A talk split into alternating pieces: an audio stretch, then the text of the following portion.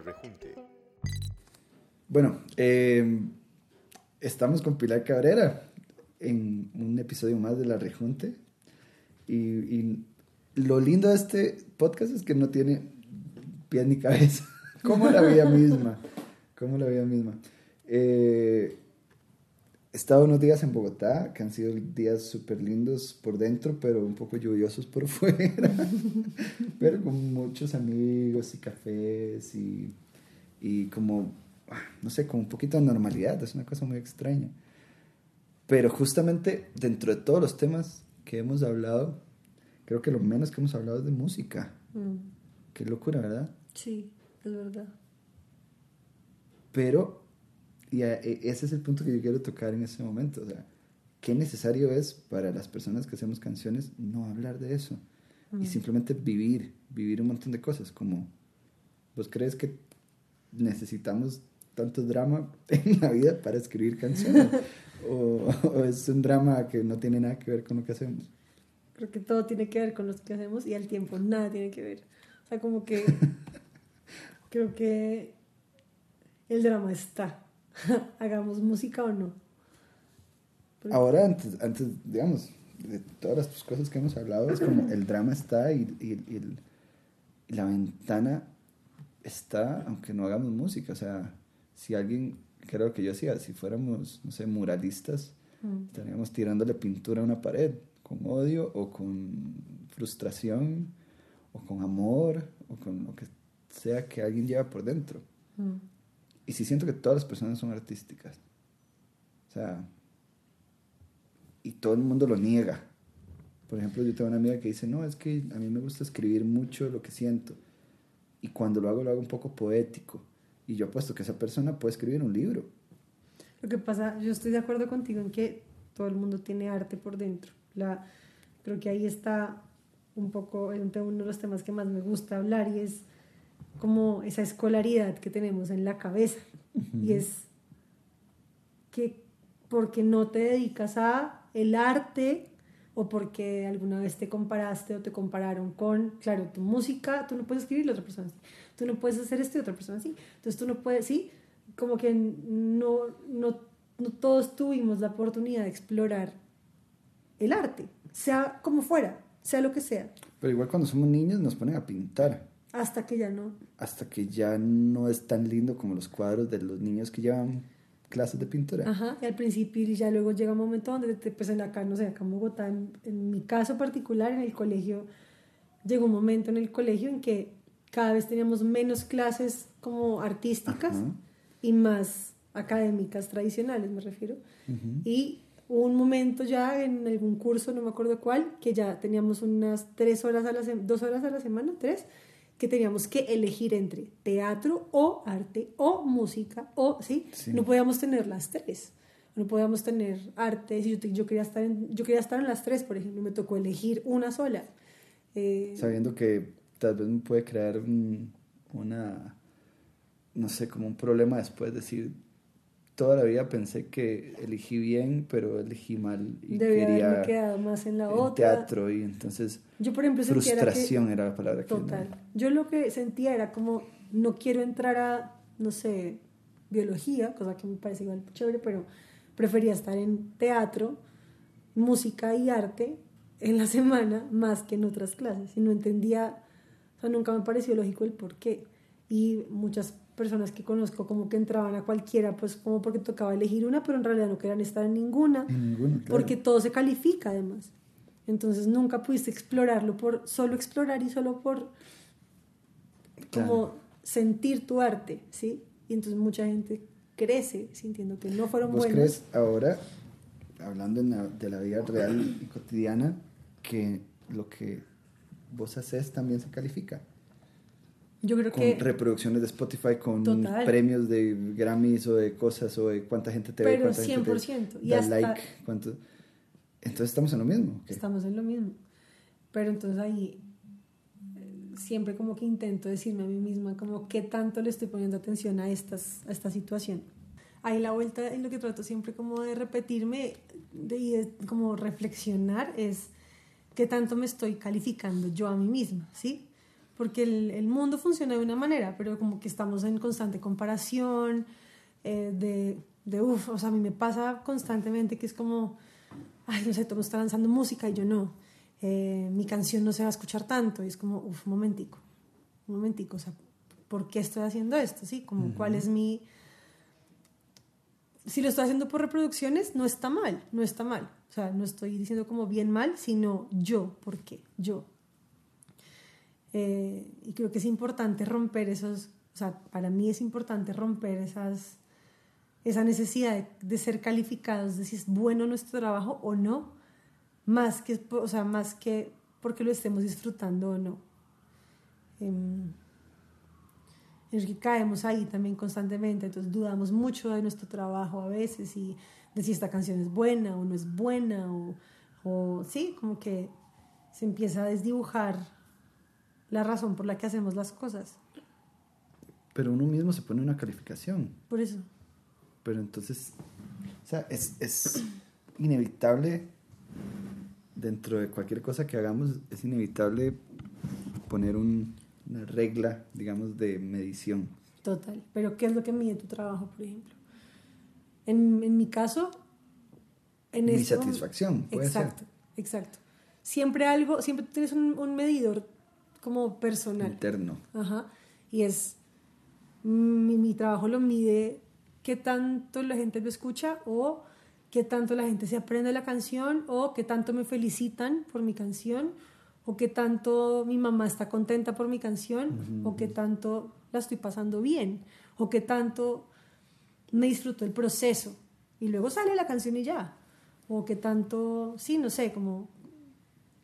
Claro. Es importante, yo creo que desmenuzar eso un poco para también entender qué, pues, qué estamos haciendo y por ¿Y qué. para qué? Ajá, para uno. Claro. Yo creo que pensando también en las frustraciones, uno se cree mucho también las veces en que le dicen, a ver, ese dibujo está muy feo, entonces no dibuje, entonces mejor ni lo intento y yo digo, no, es que yo soy pésimo dibujando. Uh -huh. Pero ahora en la pandemia intenté dibujar y no me, o sea, yo siento que no, que no, no, me salió tan mal. Uh -huh. no importa, porque a mí me gustó, exactamente, no porque un profesor de dibujo diga, oh no, está perfecto, es una obra de arte. A mí me gustó y me sentí bien.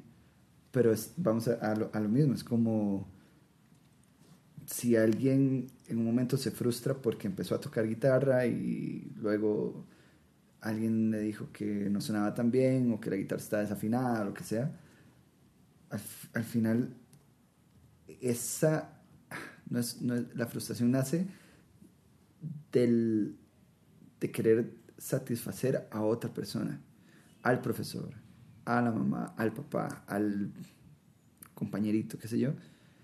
Y por eso muchas cosas no pasan. O sea, siento uh -huh. que mucha gente que pudo haber sido mejor en algo simplemente lo abandonó. Entonces, claro, mi punto al principio era como estos procesos creativos, de como de, de dónde, creo que, creo que ahí ya, ya tocaste como ese punto, como de dónde salen las cosas que yo hago en lo que hago. O sea, ando buscando aprobación de otras personas o ando buscando sacar cosas de adentro. Justamente hablamos puedes también, también querer las dos. Claro, pero sí, pero la gente está en otras cosas y de repente no está pensando en tu canción. En este momento un montón de gente que le gusta tu música no está escuchando tu música. Uh -huh. Como uno creería que alguien que es súper fan todos los días se levanta y pone la misma canción de Pilar Cabrera para hacer las mismas cosas. No puede tomarse un café sin esa canción y lleva seis años escuchando la misma uh -huh. canción. O sea, creo que no pasa. Igual que la gente tiene sus problemas y tiene sus procesos uh -huh. y no está pensando en los tuyos. Total. No está pensando en qué estar haciendo. Nunca. O sea, seguro una que otra persona podría imaginarlo, pero nunca. O sea, cada quien está en su rollo y en sus cosas. Yo me he puesto a pensar, por ejemplo, ahorita que suena este disco que es así todo sobre mi depresión y sobre sí, yo sé que muchas personas se han sentido así y sé que mucha gente que escuche el disco va a ser como, uff, porque está tan triste, o sea, qué mamera escuchar esto, me deprime, ¿sí? ¿sí? Y eso, pues durante un momento me hizo pensar como, no puedo sacar un disco que sea todo triste, o sea, pues que no es todo triste, pero digamos que... Un 92%. Claro, no, en- habla de momentos muy tristes, aunque Claro. no sé si se sienta triste o no, como que eso Pero ya viene, lo juzgarán de, ustedes. viene de, de un, de un lugar triste, Exacto. de tristeza. Y sí, o sea, es inevitable pensar qué puede pasar con lo que creas. Y más cuando es tu medio de vida, ¿sí? Si tú pintas en la casa y no le muestras a nadie, pues tú pintas netamente por placer. Pero sí hay algo, o sea, sí, sí creo que hay un, un grado de importancia de lo que pueda pasar, cuando además es que depende de si la gente escucha o no, que tú puedas seguir haciendo el disco o el otro disco, ¿sí? Em, Yo, yo he dicho eso varias veces en mi vida. O sea, si alguien hace una canción para sentirse mejor y simplemente nunca la Nunca la- publica, sí. no debería pensar en qué dirá la gente de esta canción. Es como la, yo, por ejemplo, y lo he dicho bastante en toda mi vida, tengo como 6, 7 años de hacer free writing, que es escribir. Y yo no le enseño a nadie que escribo ahí. Es más, yo hoy no me acuerdo. No me acuerdo que escribí ahí hace una semana, hace un mes, hace un año. Pero justamente esa libertad de voy a escribir lo que me dé la gana me hace no ponerme en esa regla que es que dirá la gente si lee esto, que dirá la gente si escucha esta canción. O como decís, o sea, nadie va a ver este cuadro. Puedo tirarle toda la pintura encima y no importa. Un ejercicio que he intentado hacer es, eh, bueno, yo duré mucho tiempo sin escribir, tú sabes, Em, sin Nos escribir pasa. nada, o sea, nada de decir voy a hacer una canción. Yo creo que me falta es sacarle tiempo a escribir, sentarme al frente de una hoja en blanco y durar ahí una hora mirando la hoja, coger la guitarra y olvidarse todo lo que sé en guitarra y no salir nada y decir como de pronto escribir no es lo mío, punto final, sigo mi vida. Gran parte, y lo voy a entender después, gran parte de lo que me detenía a escribir era que estaba pensando mucho en eso, en, ay, que, pero es que no puedo decir esto porque es una bobada y pues cuando lo escuche no sé quién, o eh, esto no lo va a escuchar la gente porque no les va a gustar, porque sí, pucha, no me salía nada, o sea, era como, como si yo me, pus- me pusiera paredes y paredes y paredes al frente donde ya ni siquiera podía hacer llegar la idea hacia algún lado, o sea, era imposible. Y durante un- lo que hice después de eso fue como desconectarme total, o sea, no quiero saber quién sacó canción, no quiero saber nada de Instagram, no quiero escuchar nada, no quiero saber nada del mundo como de la música, de si la gente escucha, no escucha, seguidores, Instagram, bla, no quiero, no me interesa, necesito romper con toda esta idea en mi cabeza porque no sé ni siquiera si quiero hacer esto otra vez, o sea, no sé si quiero seguir haciendo canciones, no, no creo que no, en ese momento estaba como, creo que no, porque si esto va a ser así, yo no voy a poder Genera mantener una carrera, o sea, ¿qué tercer disco puedo llegar a hacer si el segundo me está sabiendo a mierda? ¿Sí? Como que eso era lo que pensaba, como no tiene sentido para mí hacer esto, Claro. se me desconectó la creatividad total. Entonces, después de mucho tiempo de hacer otras cosas creativas, como pintar, construir cosas, no sé, Destruir. destruir cosas también. Como que empecé a escribir sabiendo que eso no lo iba a escuchar nadie. O sea, Claro. esto nunca lo va a escuchar nadie. Esto es mío. ¿Qué me va a salir? No me importa si es ridículo, pero a mí me gusta. No me importa si creo que está mal o bien. O sea, ¿quién dijo que está bien y que está mal? O sea, hay canciones, hay canciones que yo considero que son, pues que no entiendo cómo la gente escucha eso y hay, hay, hay mucha gente escuchando eso. Si yo voy a hacer, entonces ahí pensé como, si yo voy a hacer de esto un disco, va a ser con lo que yo quiera decir, como yo lo quiera decir. O sea, me importa un carajo, porque si lo voy a, si lo además lo quiero hacer el resto de mi vida, en este momento tengo ese deseo, pues puede que en tres años todo cambie y me ponga, no sé, a hacer arepas. Eh, pues ojalá pueda yo mantenerlo en el tiempo de la forma en que a mí me parezca satisfactorio, si no, no tiene sentido para mí. Y escribí pensando en que nadie lo iba a escuchar. Y ahí voy haciendo el disco, o sea, me conecté ¿Y has otra tirado vez. muchas canciones a la basura? ¿O Sí, casi todo sí, funcionaba? Eso pensé, eso también pensé. Dije, voy a hacer las canciones exactas porque necesito este número exacto. Pero sí, hice canciones y terminé sacándolas, cosa que nunca me ha pasado. No porque antes hubiera hecho todas las canciones y todas fueran buenas, no. Era porque me limitaba demasiado a componer, a, como a terminar canciones que no me gustaran tanto. Y otras que ahorita amo, eh, salieron de ideas que pensé que no iban a gustarme tanto. O sea, empecé una idea y dije, "Ah, esto no, pero voy a seguir por ejercicio, por terminarla, por... Y luego cambié el principio y ahora tengo una canción que me fascina. O sea, Mm. creo que ha sido más como encontrarme con la creatividad desde el punto de me importa un carajo, voy a hacer esto por mí porque no puedo crear nada sabiendo que, como pensando tanto. Presión. Es Uy, una sí, presión. no puedo. Bueno, a mí me pasa, la gente que me conoce y la que no, también lo debería saber, Mm. que mi cantautor favorito de la vida es Jorge Drexler. O sea, la gente que me conoce lo sabe. Y yo mucho tiempo escribí canciones pensando, quiero que, Jorge, que a Jorge Drexler le guste esta canción. Entonces sonaba a un, a un intento muy pobre, muy mediocre, de ser Jorge Drexler. No sé si tiene sentido lo que digo, es como... Y, y luego entendí ahora, a, a mis 36 años, Feliz cumpleaños. Gracias. entendí que, porque lo entendí en mí también, yo no escucho el tipo de música que hago, por ejemplo. Escucho la música de mis amigos, pero yo escucho Jack Garrett y escucho eh, los Cadillacs, no sé, son como mis grupos favoritos y escucho, eh, eh, no sé, mucho Leon Bridges y, y Tom Misch y cosas que me gustan mucho musicalmente, pero yo no hago esa música. Mm. Tal vez agarro cosas de ahí que yo digo, ay, qué acorde más raro, lo voy a usar.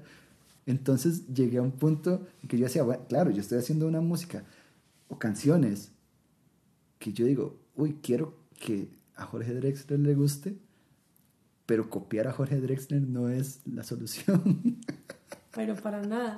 claro, me, estoy reconfesando aquí, hasta me da vergüenza. No, pero pues es que yo creo Cuando que... empecé después a hacer canciones sin pensar en si a Jorge Drexler o a David Aguilar o a Pilar Cabrera le van a gustar, empecé a hacer canciones más como por libertad, como esta canción me salió así, esta canción se repite cinco veces, esta canción no tiene coro, esta canción no tiene batería, no tiene rítmica como la mariposa, no sé qué.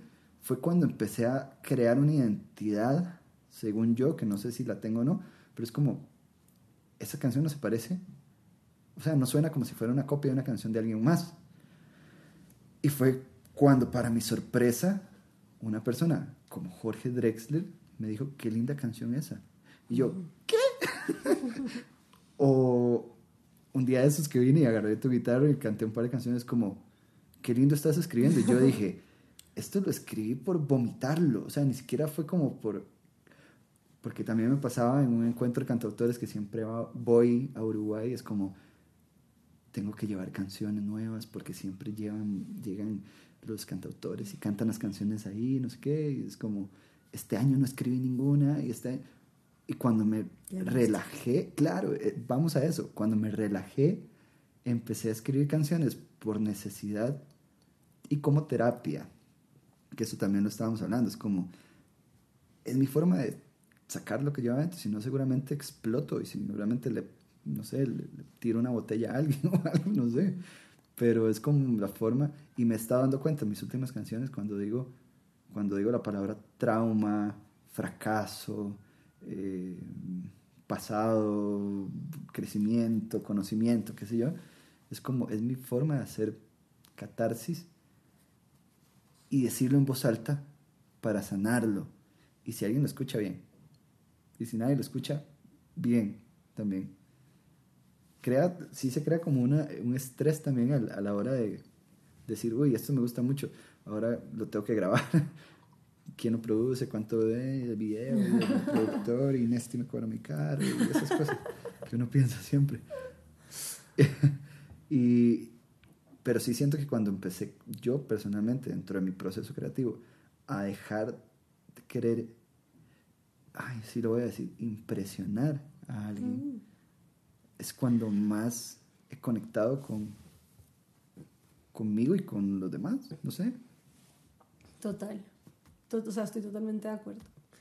Es que, ca- es que igual es tan fácil, es tan fácil caer en, en, en esa, como en esa posición de, de impresionar, de querer impresionar. Es como, porque cuando la gente dice como es que la carrera de un músico es muy dura, puta es muy dura y no es muy dura por una o dos cosas. Es que de por sí, toda la, o sea, toda la, mm, como todo el, el, el, el, el ¿cómo se dice? Como el... Globo terráqueo, ecosistema.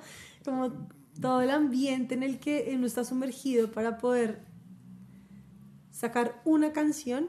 A ver, yo estoy hablando desde el punto hippie, donde es como quiero componer sobre lo que siento, ¿sí? Y no es como canción, canción, canción, el lunes, el martes, el miércoles, no sé qué, y luego entonces la, la, la que no está mal, vuelvo a decir, pero es otro, siento yo que es otro proceso, es crear desde otro lugar, es otra... La máquina de canciones. Sí, es otra cosa que a mí me sorprende, por ejemplo, que conozco gente que hace eso y que hace canciones muy lindas y que me sorprende porque cuando yo he entrado como en esos espacios, por ejemplo, ahí hablando de, impresionar y de, eh, frustración. a veces que he estado como en espacios así, como, sesiones de composición, ¿sí? Yo voy con la mentalidad de voy a aprender. O sea, yo quiero aprender, ¿sí? Pero una vez, yo como que me lo repito, pero a mí me da mucha ansiedad ir a esos espacios en este momento de mi vida. O sea, muchísima ansiedad. Y termino un poco mal unos días, o sea, durante unos días después, todavía. Ahora, eh, antes de ir, yo digo, listo, voy a ir a aprender, yo no tengo que mostrarle nada a nadie, tengo una conversación conmigo bastante profunda, le digo, esto es, esto es, absorbe todo lo que puedas. la escuela. Claro, no tienes, sí, no tienes, pero eso es por decisión propia, lo cual lo vuelve de todas formas más, pues, diferente. Entonces llego, llego a este lugar pensando y como repitiendo a mí misma, no tienes que demostrarle nada a nadie porque tú estás aprendiendo y esto tal vez me siento como tan sensible en este tema es porque siento que hace muy poco reconecté con, con esa creatividad mía, encontrar mi manera de escribir, encontrar qué me gusta decirlo, cómo me gusta decirlo, ¿sí? Que me da pánico, pánico estar en espacios con otras personas votando ideas. Pánico. O sea, sí, como que alguien diga, ¿qué es esa estupidez? Claro, no, y, y que ni siquiera me lo digan, sino que como que no, lo ven sus ojos. claro. O eso me imagino yo, que es que ahí está lo complicado. Entonces llego con este, ajá, llego con este pensamiento de vengo a aprender, no importa. Y, me, apenas llego alguien me dice, estoy muy feliz de escribir contigo. Hace mucho que a escribir contigo. Y entro en crisis porque es como, porque, La presión. porque esta persona quería escribir conmigo. Porque si yo, si yo no sé escribir y yo vine a aprender, entonces yo no tengo que estar acá ¿sí? Y si no voto ninguna idea en la sesión que va a durar cuatro horas, tres horas, dos horas, ya esta persona... farsa. Total. O sea, todo eso sucede en dos segundos de pensamiento, dos segundos. Y me pasman la primera media hora de la sesión. ya lo he como... Claro, y estás en, cuerpo, pero no en... Ay, horrible. Yo siento que mi cabeza está, como... Mi cerebro está como, tranquila, tú puedes estar tranquila, tú puedes, esto es normal, tú puedes, cojo la guitarra, no sé qué acordes me sé, se me olvida todo. Y dura un rato, o sea, de verdad, me, me, me, toma un rato, porque sí siento que, como que yo siento que en este momento de mi vida, yo necesito seguir escribiendo sola, o sea, porque necesito todavía explorar eso más, como hurgar. A mí me gusta mucho escribir con gente. A mí me gustaba también, pero a mí me, ahora estoy como confundida. A mí me gusta porque siento que es justamente eso, es como, yo no diría eso, me encanta. Esa palabra jamás la usaría y ese acorde no sé ni cuál es, me gusta. Mm. Entonces es como, es como poner uno un poquito de colores y la otra persona otro poquito de colores y mezclar esos colores y hacer colores nuevos. Y crear algo que tú solo no hubieras creado porque hay otra cabeza con otra vida, con otra historia compartiéndotelo ahí. Claro. Y eso me parece precioso también. Pero yo sí sé que no ando buscando nada. Y por eso he pasado dos años sin componer, por ejemplo.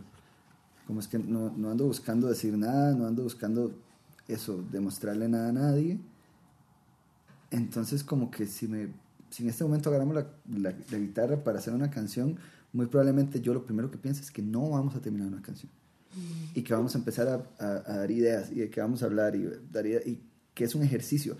Y te hablaba de eso también, de, de, de, mi manera de ver la composición. Siempre es un ejercicio. Siempre estamos viendo a ver si esto sirve, si no sirve, si me gusta, si me, si me doy a entender, si alguien lo, lo escucha, me entiende, si no quiero que nadie me entienda, si quiero ser muy místico. Y, y, y justamente una de las cosas que me gusta de tus canciones, y te lo dije, la primera cosa que te dije, era que son canciones honestas, o sea, que uno las escucha y sabe que eso era lo que querías decir. Mm. Sea, es, eso, era, eso era lo que yo quería decir. Y cuando compongo con alguien, a veces alguien dice algo que yo, que yo digo, claro, eso era lo que yo quería decir, pero no sabía decirlo de esa forma. No tengo esas palabras, no tengo ese, ese, ese, esa configuración cerebral para poner esas dos palabras juntas con ese acorde. Entonces siento que es como, en serio, sacar más colores y tirarle más colores a, a, las, a las cosas. Y justamente conectando con, con lo primero, es como no no es una competencia de quién de los que compone compone mejor. Total, yo sé eso, mi cerebro sabe eso, mi corazón sabe eso, pero, en ese momento mi miedo al fracaso dice, estás perdiendo. O sea, vas a salir de acá, o ni siquiera es que sea una competencia de eso, sino que... Me imagino los, los dibujitos de Alberto Montt, del bichito que es la ansiedad, que es un cosito rojo, ¿los has visto? son unas, caricaturas. Creo que no. Entonces es un, un, cualquier persona con un bichito rojo, que es como una bombita roja. Haz, haz de cuenta. Que es como que te toca la espalda así como... Ah, no, sí, no pero digamos lo de, lo de estás perdiendo no, no lo decía como que para mí sea una competencia, sino que a veces he estado en espacios donde siento que todos están compitiendo y yo no entiendo la dinámica. Y me da mucho, o sea, como que me, a mí, yo siento en esos momentos en realidad mucha ansiedad, o sea, todavía. Pero hace poco, como que hace poco también dije, bueno, no. Pero en esos espacios hay gente que no conoces. Claro. Eh, eso es. A eso iba. Ahorita estoy, tengo como ganas de hacer sesiones con amigos, otra vez, ¿sí? Por, por eso que estás diciendo precisamente. Claro, es que ya lo hiciste, se me había olvidado es un poco más fácil, porque es como no buscar nada y de repente... Claro, porque por ejemplo las sesiones por Zoom fue así y fue una chimba. O sea, aunque ahí, por ejemplo, había una presión que era sacar una canción, pero de una manera yo decía, bueno, si no salgo yo con la canción, alguno de acá va a salir con la idea.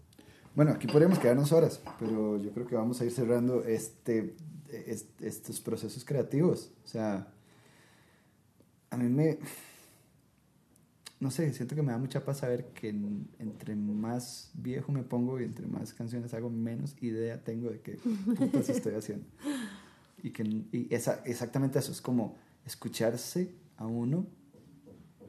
Hablo con ustedes, ya una semana en Bogotá, a uno, escucharse a uno. no los estoy imitando, rolos. Eh, escucharse a uno mismo como cómo me siento cómodo haciendo lo que hago, exactamente. O sea, si yo tengo la presión de que tengo que hacer, por eso yo creo que si yo fuera famoso y, y, no sé, nunca voy a ser, pero creo que si fuera famoso y ese tipo de gente que firma un contrato de cinco discos en dos años, es como, mierda, tengo que hacer un disco. Siento que eso me crearía a mí como unas muy pocas ganas de hacer música. Mm. Entonces eso, como si yo siento que tengo la presión de hacer cualquier cosa, y no hablemos solo música, pues, la presión de hacer cualquier cosa ya no fluye. ¿Qué tal funcionas bajo presión en la vida, como en otras cosas?